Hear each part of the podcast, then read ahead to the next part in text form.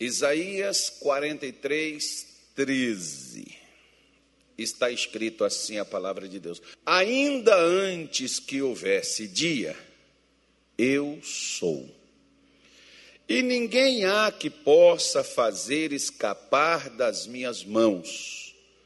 Operando eu, quem impedirá? De novo, vamos ler outra vez esse versículo que ele diz assim: ainda antes que houvesse dia, eu sou, e ninguém há que possa fazer escapar das minhas mãos, operando eu, quem impedirá? Pode ficar melhor se você se animar, se você colocar um sorriso no rosto e falar assim: hoje é o meu dia e eu vou voltar para casa com a bênção na mão. Hoje Deus vai mudar a minha história. Hoje a minha vida começa a levantar do caos, do nada, do zero. E hoje eu vou sair daqui com um sorriso que não vai caber naquela porta. Então, se você fizer assim, dessa forma assim, aí vai ficar bonito demais. Diz assim: ainda antes que houvesse dia, eu sou e ninguém há que possa fazer escapar das minhas mãos. Operando eu, quem impedirá? É bonito demais esse versículo, sabe? E como todos os outros. E é mais bonito ainda quando fala no nosso coração, quando a gente entende, quando a gente compreende. Porque muitas vezes nós achamos Muitas palavras de Deus são bonitas, mas a gente não entende elas. E não entender o que Deus está dizendo nos priva daquilo que Ele está falando conosco. Você pode ver, por exemplo, que Isaías, ele foi um dos profetas que poderia ter sido um apóstolo se fosse nos tempos de Jesus. Ele foi o que mais falou da pessoa de Jesus, ele é chamado profeta messiânico.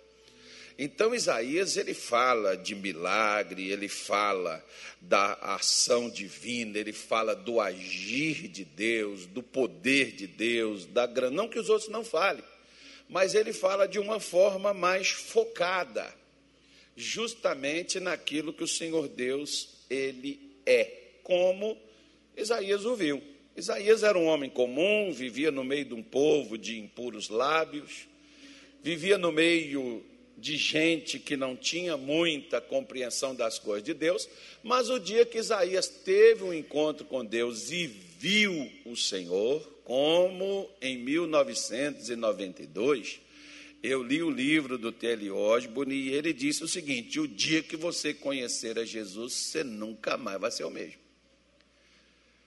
E quando eu fui para a igreja, eu te digo que eu não fui para a igreja para conhecer nada, não. Eu fui para a igreja para ser abençoado. Eu fui para a igreja para ser curado. Eu fui para a igreja para buscar o que eu queria. E quando eu cheguei lá e me falaram isso, eu falei: olha, então eu vou mudar a minha estratégia. E parei de me preocupar com as bênçãos que eu precisava e me concentrei em conhecer a Jesus. Eu preciso conhecê-lo. Jesus falou para a samaritana lá no posto de Jacó que ela ia com os outros demais no monte onde acreditavam eles, e até hoje lá tem um templo, os samaritanos eles subiam naquele lugar, levantavam suas mãos, adoravam a Deus, e aquela mulher ouvia dizer que os judeus lá do sul diziam que o certo era adorar em Jerusalém, lá no templo construído por Salomão. E ela pergunta para Jesus, a dúvida dela era: qual é o lugar certo? E Jesus disse para ela: Olha, não é nem em Jerusalém, nem é em Samaria, nem em qualquer um outro lugar. Não é o lugar, é a maneira certa. a fórmula correta de se adorar a Deus, porque Deus procura os verdadeiros adoradores que o adorem em espírito e em verdade. E Jesus faz umas perguntas para aquela mulher, entrando no particular dela, da sua vida pessoal. Porque nada adiantaria ela estar preocupada em adorar a Deus, o lugar certo de adorá-lo, sendo que ela não se preocupava em emendar a sua vida, ter a sua vida completa diante de Deus, para que ela pudesse dar uma adoração perfeita, porque a adoração não é levantar as mãos, não é cantar, a adoração não é celebração, aquela agitação e aquela coisa toda. É o modo de vida que nós levamos e vivemos. Muita gente pode cantar, celebrar, como infelizmente às vezes muitos a, acontece isso, e a pessoa sai da igreja e já sai dali com mágoa de mãe, de pai, de marido, de mulher, já sai dali com né, ódio no coração, já sai dali com maus pensamentos, já sai dali muitas vezes com a vida toda arruinada, como aquela samaritana. Quando Jesus disse para ela, ó, vai lá, busca o teu marido e vem a cara, ela disse, eu não tenho marido. E para surpresa dela, Jesus disse para ela: Ó, disseste bem, você já teve seis. Não, teve cinco, né? Jesus foi o sétimo homem na vida dela. Que é isso, pastor? Jesus ficou com ela? Não, Jesus acabou com os problemas dela. Mas foi o sétimo homem que resolveu o problema dela, né? Então Jesus disse para ela: Olha, você teve cinco, mas o que agora você vive não é teu marido. Ou seja, Infelizmente, eu não vou julgar essa mulher, porque às vezes existem pessoas que, por não conhecer a Jesus, elas se tornam, na vida de pessoas de mau caráter, elas se tornam escravas, como Israel se tornou escravo no Egito por causa do Faraó. Às vezes tem pessoas que as pessoas aproveitam, como um dia, por exemplo, conversando com uma irmãzinha, é, num lugar desse aí por onde eu já fui, ela me falando da vida pregressa que ela levava, e às vezes até dentro da igreja tinha pessoas que aproveitavam das fraquezas dela para poder usá-la. Então você, tem, você precisa ter cuidado que as pessoas não usem você por causa das suas fraquezas. Quando a gente fala de fraqueza, a gente diz assim, para falar uma palavra bonita, para a gente não dizer assim, pecado. Eu sou fraco para isso aqui. Né? Tem pessoas que é fraca para o sexo, tem pessoas que é fraca é, para a verdade, tem pessoas que é fraca né, para o caráter é uma fraqueza que a pessoa tem. É um erro que a pessoa sempre repete naquela área. Então, sendo que tem aquelas pessoas, por exemplo, que elas são mais fáceis de se corromper, embora elas são crentes e elas querem consertar, no dia de Santa Ceia elas choram, se consertam com Jesus, mas depois elas voltam. E elas encontram pessoas que sabem que elas fazem aquelas coisas que alguém indicou, que elas já fizeram, e vai lá nelas e elas acabam caindo naquilo.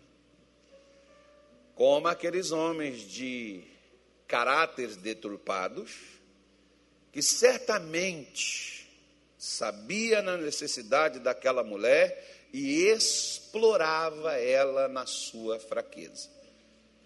Ah, pastor, se a pessoa quiser Irmão, só falar uma coisa com você. Eu sempre digo o seguinte: eu sou eu, jacaré é um bicho d'água, e nesse mundo eu já vi de cada coisa, além daquilo que a própria palavra de Deus já mostra.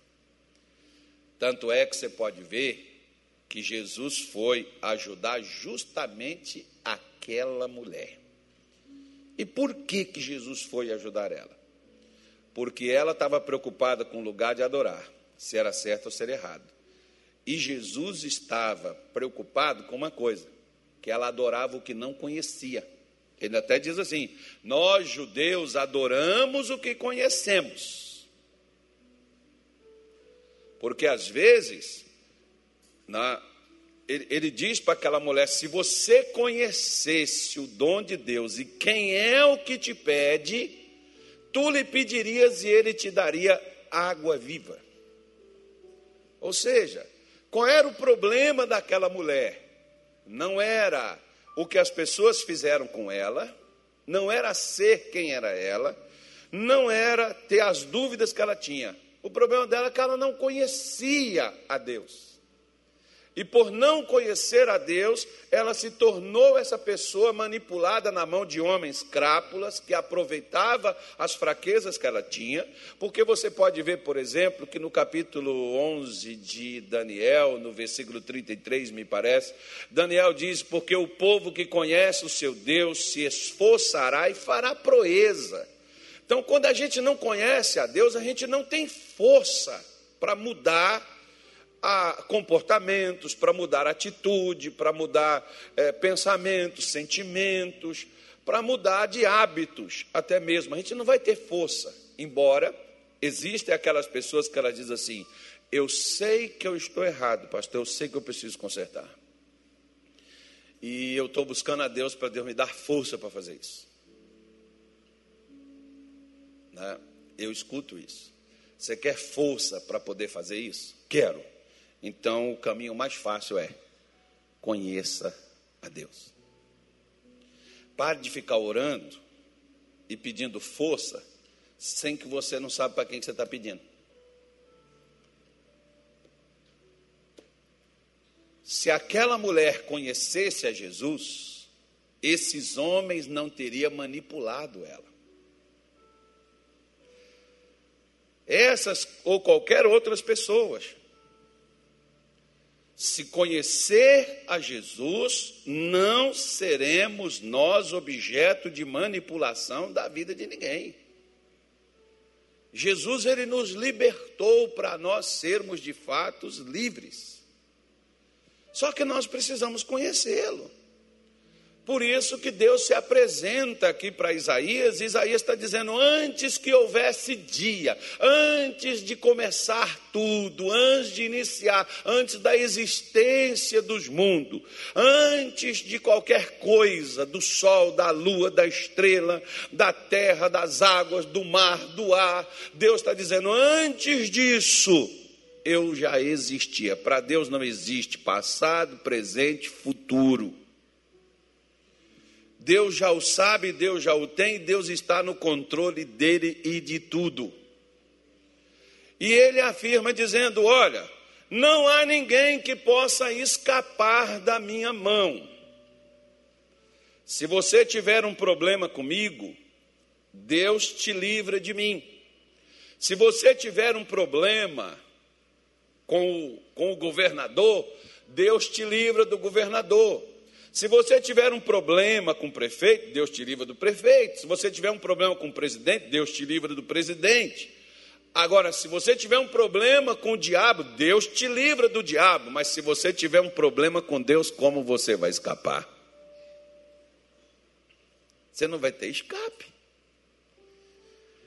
Não há como sair. É o que o profeta Isaías está afirmando para os seus ouvintes na época.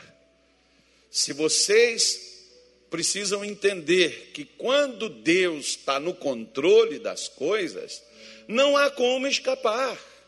Você lembra de Jonas, que era profeta do Senhor, que recebeu uma missão de Deus para ir no determinado lugar, e Jonas decidiu e resolveu e trabalhou para ir para outro lugar.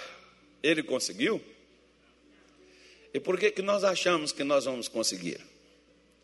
Ah, porque agora nós vivemos no Novo Testamento, pastor. Agora nós temos a graça. Jonas já tinha.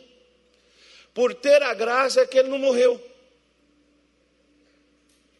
Que já era para ele ter sido fulminado. Mas como existia a graça, por isso que ele não morre.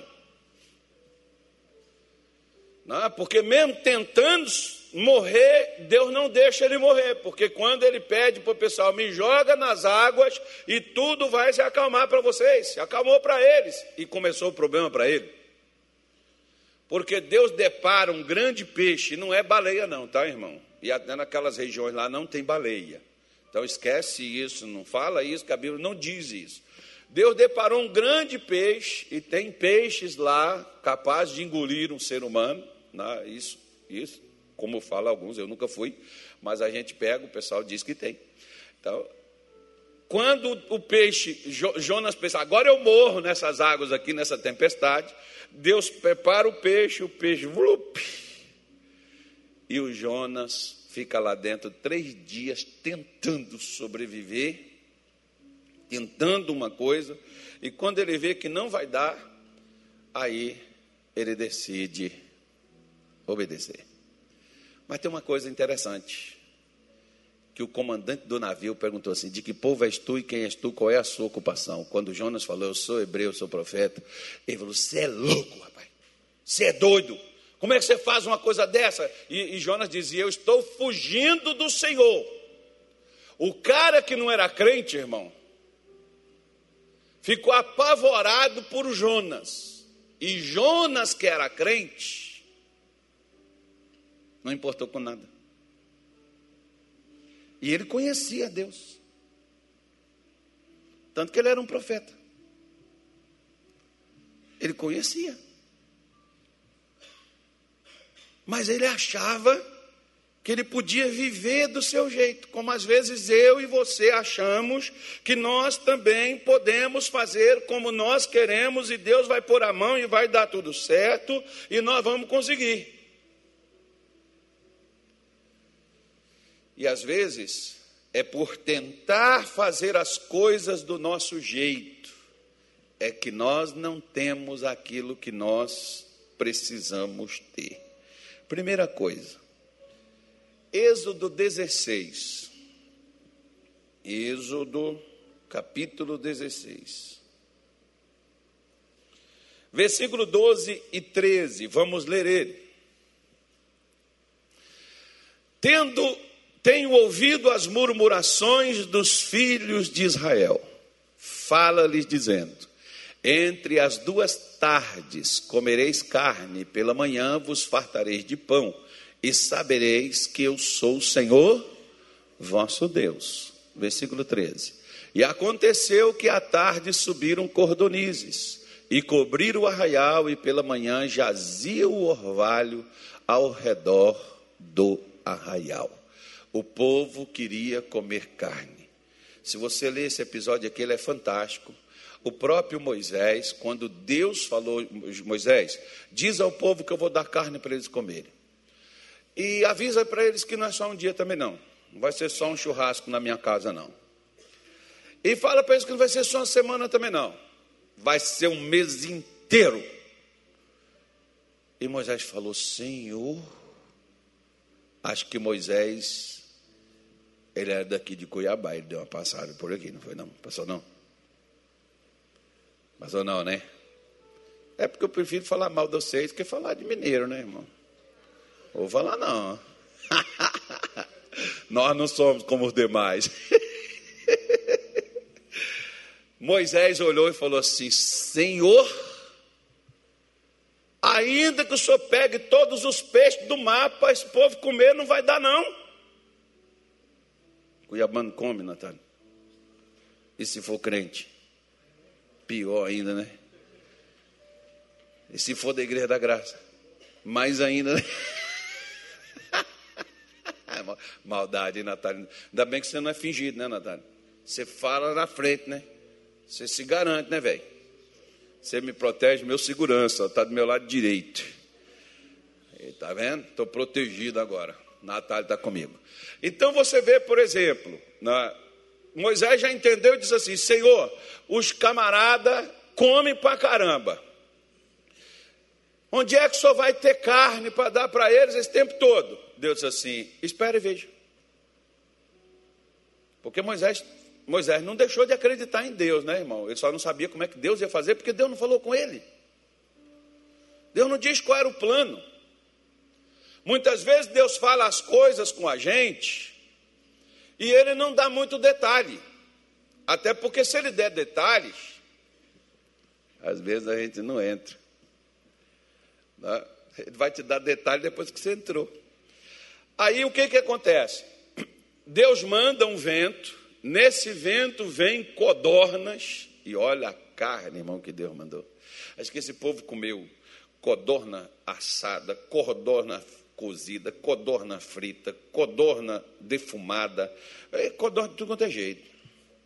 E eles comeram tanto, e o povo comeu tanto, irmão, que comeram que a Bíblia diz que saía carne pelo nariz. Ou seja, o cara Deus do céu.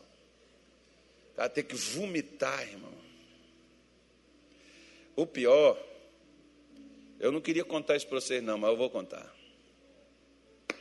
Não sei se eu conto, eu devo contar? Não. É nojento. E eu não queria contar porque foi lá em Minas Gerais também. Eu não queria falar mais. Brincadeira. Eu conto em qualquer lugar, irmão. Aí lá meu pai fazia umas festas e era uma semana de festa. Meu pai parecia judeu, né? Ele fazia aquelas festas de judeu, que a festa é sete dias. Irmão. E meu pai fazia aquelas festas de, de, de, de coisa, de. Como é que chama, meu Deus, o nome lá? Nem me lembro o nome que tinha. Ah, tinha um negócio lá, aquele pessoal da folia, aquele pessoal ia tocar aquele negócio, bebia, caía bebo pelo chão, que troço tudo, aquelas festas religiosas. Eu esqueci o nome que era lá na época. Não, não era o Reis, não. O Reis é em janeiro, lá em Minas. Era, era em agosto esse negócio. Era, eu não me lembro mais. Depois eu lembro, eu falo. Aí, aí meu pai pegava, dava bebida para essa galera toda, dava comida, é, eles saíam, iam nas casas, tocava durante o dia, voltava lá para casa a noite toda. Aí dormiam, acordavam cedo, café da manhã, depois já vinha outra para outra casa, lá tinha um almoço, voltava lá para casa, a janta era lá em casa, e aquela coisa toda, aquela correria. Morria boi, morria peru, morria galinha, morria tudo aquele tipo de coisa, que aquele povo comia comia bem. E era muita gente. Aí, sabe o que, que muita gente fazia, irmão? Comia, estava tão gostoso. Lá em casa, além da minha mãe, tinha outras pessoas que moravam lá, que trabalhavam lá, que é uma comida muito boa, muito gostosa. Que a pessoa, quando gosta de cozinhar, a comida gostosa é aquela. Aí, era tão gostoso que os caras comiam, comiam, enchiam, e depois eles saíam até a beira do mato assim Chegava lá, colocava o dedo na garganta, vomitava para voltar para comer de novo.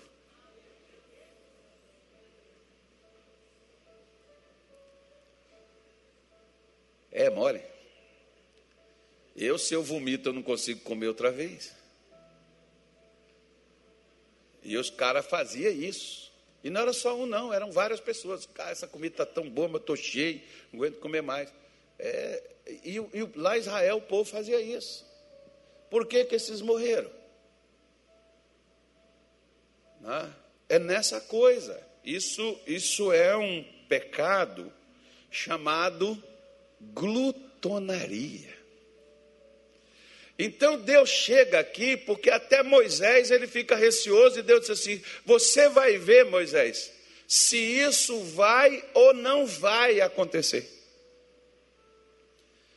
Então Deus traz dentro de uma realidade deles, aonde não havia perspectiva de se alcançar aquela condição, aquela refeição, e Deus traz aquele alimento em pleno deserto, nessa quantidade, nessa condição.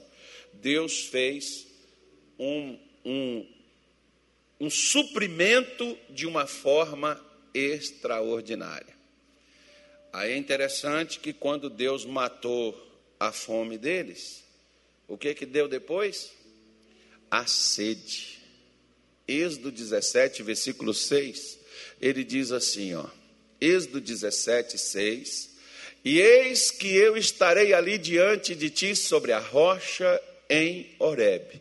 E tu ferirás a rocha, e dela sairão águas, e o povo beberá.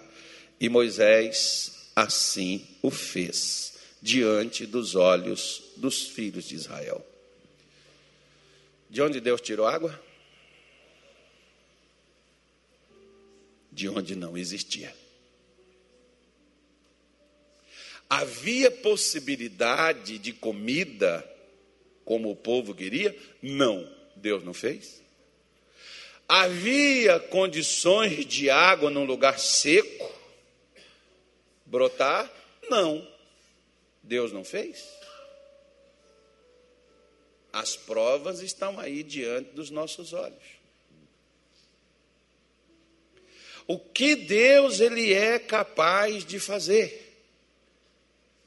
se nós somos capazes de, pelo menos, esperar que Ele faça. Porque às vezes, a gente, na verdade, a gente nem crê. Existem pessoas que às vezes elas vêm na igreja, mas elas não, não acreditam naquilo que de fato nós escutamos pregações, que nós ficamos alegres, nós vemos a grandeza de Deus, mas aquilo era foi para lá para o deserto, aquilo foi para lá para o passado, aquilo foi para um tempo bíblico, não é para hoje. Aí eu fico imaginando. E aquelas pessoas no tempo bíblico, será que elas também não achavam que era para outros no passado e não era para elas? Mas por que, que elas viram e por que, que elas viveram e por que, que elas desfrutaram? Porque elas pelo menos fizeram uma coisa. Elas tentaram, pelo menos, esperar naquilo. Às vezes, como domingo passado, me parece, nós falamos aqui sobre esperar em Deus. Às vezes a gente não espera mais. Às vezes nós nem sequer eu fico olhando mais ou menos a, a, a, o rosto, o olho daquele povo. Vamos fazer de, de, conta que aqui seja aquela rocha. E Moisés está lá em cima daquela rocha. E ele chega para o pessoal e diz assim: Vocês estão vendo aqui, ó, olha para cá, galera. Está todo mundo ali olhando. Né? Porque quando, quando você vai fazer uma oração sozinho, você está sozinho. Então lá você pode falar qualquer coisa, você pode gritar, dizer que o mar abriu, você pode, você pode falar qualquer coisa que ali é só você. Agora, quando você fala isso na frente dos outros, e Moisés chega lá e diz assim: dá meu cajado aqui, Arão. Aí Arão, Moisés pega o cajado e diz assim: quer ver? Ó, vai sair água aqui. Está todo mundo ali olhando para Moisés assim. O sol do deserto não fez bem para esse camarada, ficou velho, coitado. Mais de 80 anos, na certa gagá caducou. Ficou doido, ficou lelé. Como é que vai sair água de, ro de rocha, gente? Nesse deserto, não tem nenhum rio aqui perto, não tem um veio de água. Como é que isso aqui vai acontecer? Esse cara está louco, alguém precisa barrar esse cara. Cadê? A mãe já morreu, o pai já morreu. O Arão, dá um jeito do seu irmão, ele é doido, não vai sair nada, não, moço. Aí Moisés faz o que Deus mandou ele fazer, fere a rocha. Aqui Deus mandou bater, na outra Deus não mandou bater, não. Deus mandou só falar. Porque muitas vezes Deus não repete o que ele já fez. Da mesma forma que foi feito. Ele repete os feitos, o milagre, repete quantas vezes for necessário. Agora ele não te manda fazer a mesma coisa. Ou seja, tem gente que um dia bebeu uma água ungida resolveu o problema dela. Hoje você está cheio de água ungida, não resolve nada. Porque você quer fazer sempre da mesma forma que Deus fez da vez que deu certo. Aí eis que vira atividade religiosa. Quando ele toca na, na, na, na, na rocha e sai a água e o povo bebe, e o povo vê, aí eu queria ver era a cara de Moisés olhando para o povo e dizendo assim: Não falei? Por quê? porque ali naquele momento só Moisés acreditava que a água sairia da rocha, por isso que ele bateu nela. Quando Deus me manda fazer algo, às vezes só eu vou acreditar no que ele mandou. Agora, na hora que eu faço o que ele mandou fazer, que só eu acredito, você vai enxergar o milagre depois que eu fizer. Os outros só vão ver depois que você fizer o que ele te falou, o que ele te disse. Porque até então, todo mundo está ali olhando. E acho que alguns deviam estar assim, conversando com o outro. Você acha que isso vai dar certo, cara? Não, mas Moisés é muito usado por Deus. Quer ver uma coisa? Deixa eu te falar. Deixa eu te falar uma coisa. Eu já tive pessoas que são de outras igrejas e elas já chegaram aqui comigo, pediram para falar comigo, eu atender, e Deus curar a pessoa, libertar a pessoa na hora. A pessoa nunca teve comigo. E sabe por quê? Porque alguém chegou lá, contou para elas, que acompanha os nossos cultos, que vê nossas reuniões, que Deus usa e tal, aquela coisa, e a pessoa chega lá e recebe na hora. E eu fico assim imaginando: tem gente que às vezes está aqui há tanto tempo e está precisando de uma bênção daquela que a pessoa recebeu uma única vez que veio comigo. Mas por quê? A forma como a pessoa veio. Ela não veio para participar do culto. Ela veio para resolver o problema. E onde é que estava a solução do problema dela? A solução do problema dela estava em quem Deus colocou para ministrar naquele culto. Que falaram para ela, eu fui lá, participei com o culto do pastor Carlos e tal, tal, a pessoa, ah, que dia que o pastor está na igreja? Ah, tal, tal dia. Por que, que a pessoa vem? Por que, que acontece com ela? E por que, que não acontece com os outros que estão aí tanto tempo ouvindo a mesma coisa? Qual é a diferença?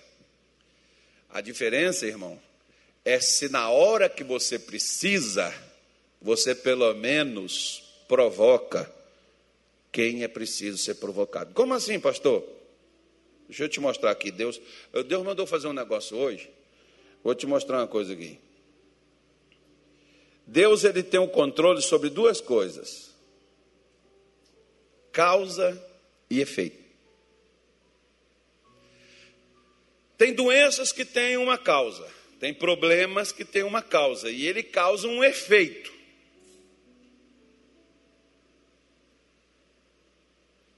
Existe a causa e existe o efeito. E Deus controla a causa e o efeito também. Como mais ou menos assim. Olha para cá. Se você tem uma doença que causa uma dificuldade no seu corpo de locomover, como uma senhora lá em Belém do Pará, por exemplo, ela chegou na igreja, ela não andava há três anos, e na hora da oração que eu fiz, ela deu testemunho que todas as dores do corpo, ela tinha tido um acidente automobilístico, que todas as dores do corpo que ela sentia, as dores acabaram. Mas tinha um porém. Ela ainda estava paralisada. Os nervos não mexiam. O que causava as dores era o efeito. Existia uma causa, existia um efeito. Por exemplo, numa tempestade, tem uma causa e tem um efeito. Tem o vento e tem a destruição que ela passa trazendo. O efeito que deixou. A causa é o vento.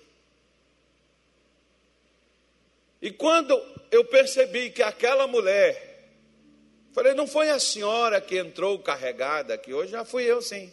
E ela contou a história dela. Eu falei, bom senhora, se Deus tirou as suas dores, Ele também tirou o efeito do que isso causou.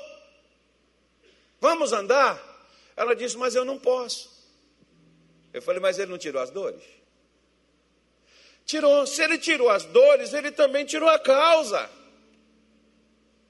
Fica em pé. Aí os obreiros correu para ajudar ela, que quando ela meteu a mão assim, que ela tentou, que ela puxou, não tinha perna, não veio. Irmão, tem hora que às vezes você vai receber uma oração, você vai receber duas, vai receber três, vai receber quatro, vai receber cinco, é que vai acontecer um milagre. Tem gente que recebe uma oração e não aconteceu nada, ela diz: não desisti, eu desisti. Não, você é brasileiro, e brasileiro crente. Não desiste nunca. Só que as pessoas desistem.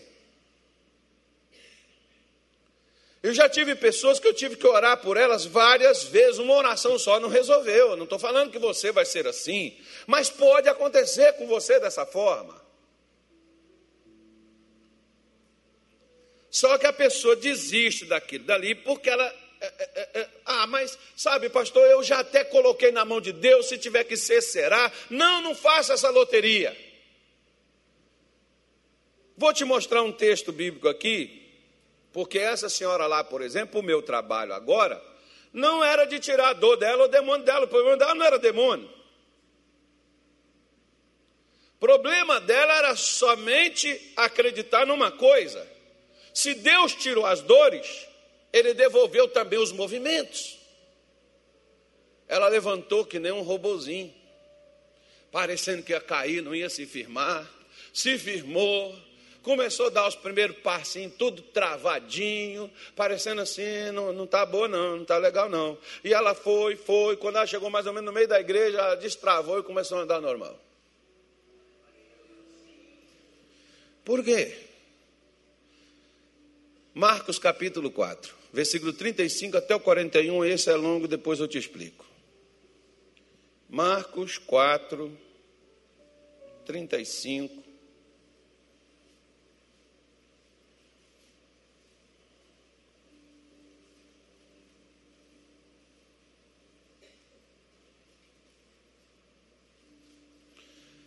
E naquele dia, sendo já tarde, disse-lhes: O que, que Jesus disse? Passemos para outra margem. Foi uma ordem direta, né?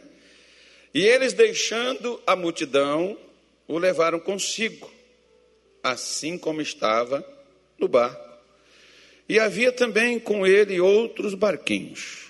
E levantou-se grande temporal de vento e subiam as ondas por cima do barco, de maneira que já enchia de água. E ele estava na polpa, dormindo sobre uma almofada. E o despertaram-no, dizendo: Mestre, não te importa que pereçamos?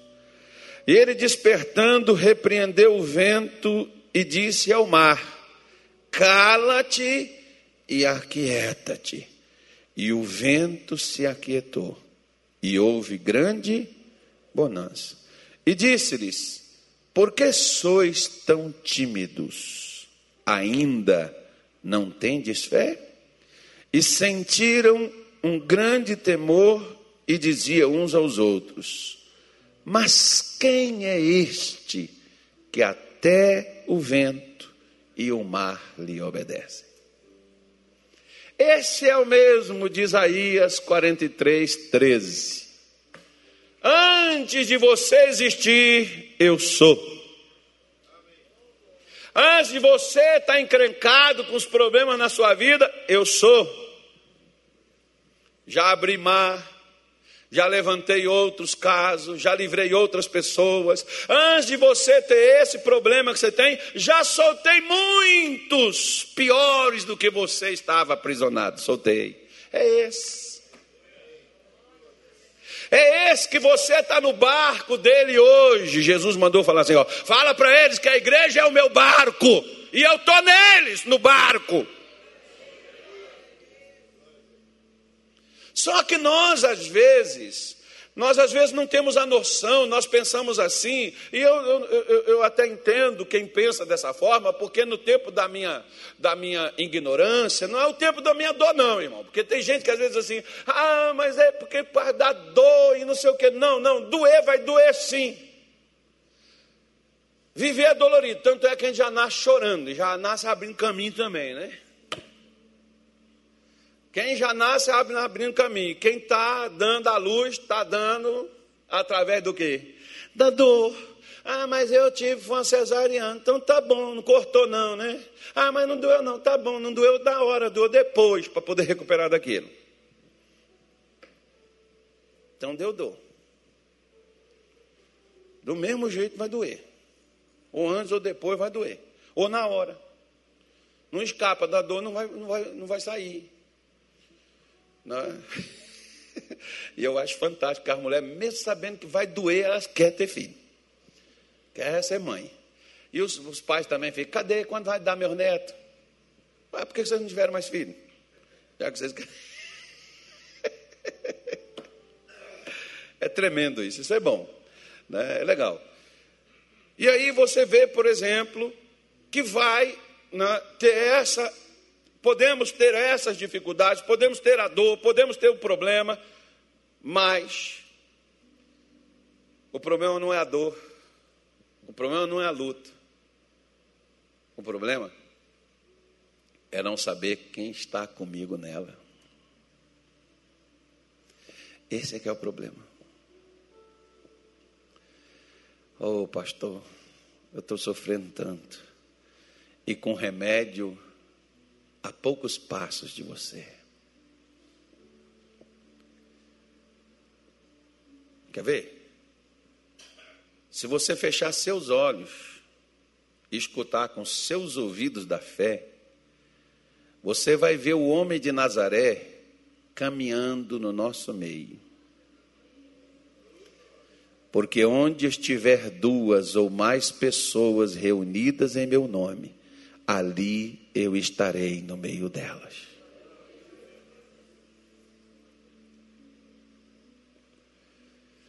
Pastor, eu fui fazer o que Deus colocou no meu coração, Deus me deu a palavra, eu fui colocar aquilo na prática, e eu coloquei o negócio na prática e a coisa não piorou. Agora olha para cá. Escuta o que eu vou te falar, eu só vou falar por parábola. O Brasil está ruim? Hã? Tá? Tá. E vai piorar. Para melhorar, tem que piorar mais.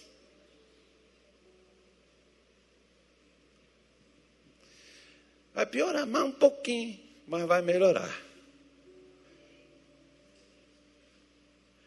Porque o que cura uma dor é uma dor mais forte. Olha só para você ver. Os discípulos já não tinham problema? Tinha. Mas o que que mudou a vida deles? O que mudou a vida deles foi passar por um problema maior do que o que já tinha. Eles já tinham um problema que era atravessar aqueles 11 quilômetros ali do, do lago, ali, 6 quilômetros, sei lá, não sei quanto daria. Era atravessar aquele dali remando. É? Já, tinha, já era o problema. Passar para outra margem, já era tarde. Poxa, a hora que a gente já podia estar descansando. Aí Jesus diz: pega o remo e vamos embora. Não dá para a gente jantar primeiro, comer um assado, alguma coisa, né? Para a gente recuperar assim as forças, depois a gente vai? Não, vamos embora. Não dá para a gente esperar para amanhã acampar aqui, aproveitar que já estamos aqui e tal. A gente já levanta o acampamento. Jesus diz: não, vamos embora. Aí quando eles entram no barco, o que, que acontece? vento forte. Água agitada. E Jesus estava onde? água entrando no barco, mas Jesus falou: Jesus já sabia, a água vai entrar. Onde que eu vou deitar? Vou deitar no lugar de a, polpa do barco, aquela parte mais alta do barco. Lá na, na frente do barco. Você vê esses barcos aí andando no, no negócio aí, ó, baixa aqui a, a, traseira dele, por causa do motor, né, e levanta, até para dar também mais impulsão. Eu acho que seja para aqui, não sei para eu não sei explicar aqui não. Jesus está deitadinho lá em cima, numa almofada confortável, que alguém deve ter falado assim: Eu vou pôr isso aqui que eu vou voltar dormindo. Jesus falou: Não, quem vai dormir sou eu. Vocês vão remar lá, vai lá. Não tinha marca a motor naquele tempo, né? Vai lá, pega os remos, todo mundo aí dá uma força aí. Enquanto vocês passam aí, eu vou dar um cochilo aqui. Aí Jesus deitou, sabendo que aquela tempestade viria, mas porém tinha uma coisa. O que, que Jesus tinha ensinado para os seus discípulos? Fé. E a fé que ele já tinha ensinado era suficiente para eles acalmar o vento e o mar.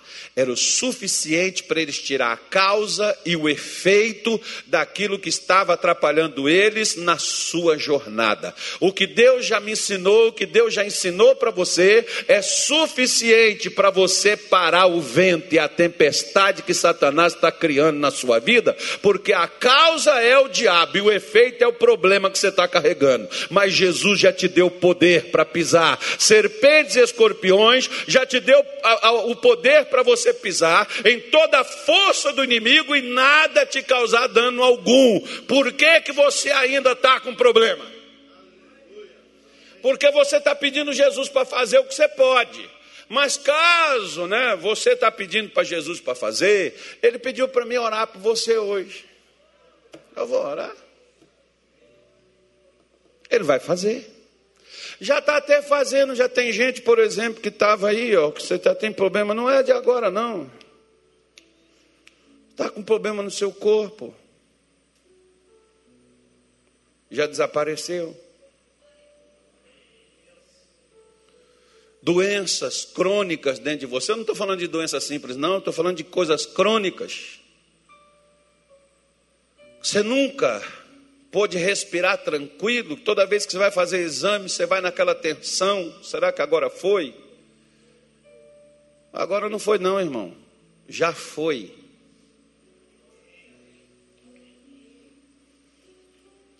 Entenda que o que Jesus tinha dado para eles era suficiente para resolver o problema que eles tinham. Mas eles não usaram. Por isso que a pergunta de Jesus foi: ainda não tendes fé? Eles poderiam ser essa pessoa que o vento e o mar obedecessem a eles. Eles perderam uma chance.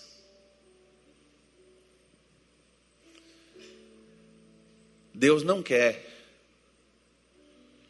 que somente Ele seja conhecido como seu Deus, mas que você também seja conhecido como filho a quem ele muito ama e a quem por você ele deu o único filho que ele possuía, e ele tem por nós o mesmo, a mesma estima, o mesmo amor e a mesma grandeza que ele pôs no primogênito, aquele que ressuscitou dos mortos o unigênito filho dele. Era o único, hoje não é mais o único. Hoje nós temos vários. Milhões, milhares que já apareceram, e milhões. Por isso é que nós podemos acalmar as tempestades que estão no nosso barco. Na sua casa, no seu casamento, na sua vida, na igreja, na sua cidade, no seu país. Nós podemos parar essa coisa, porque Ele deu a nós a autoridade para agirmos desta maneira.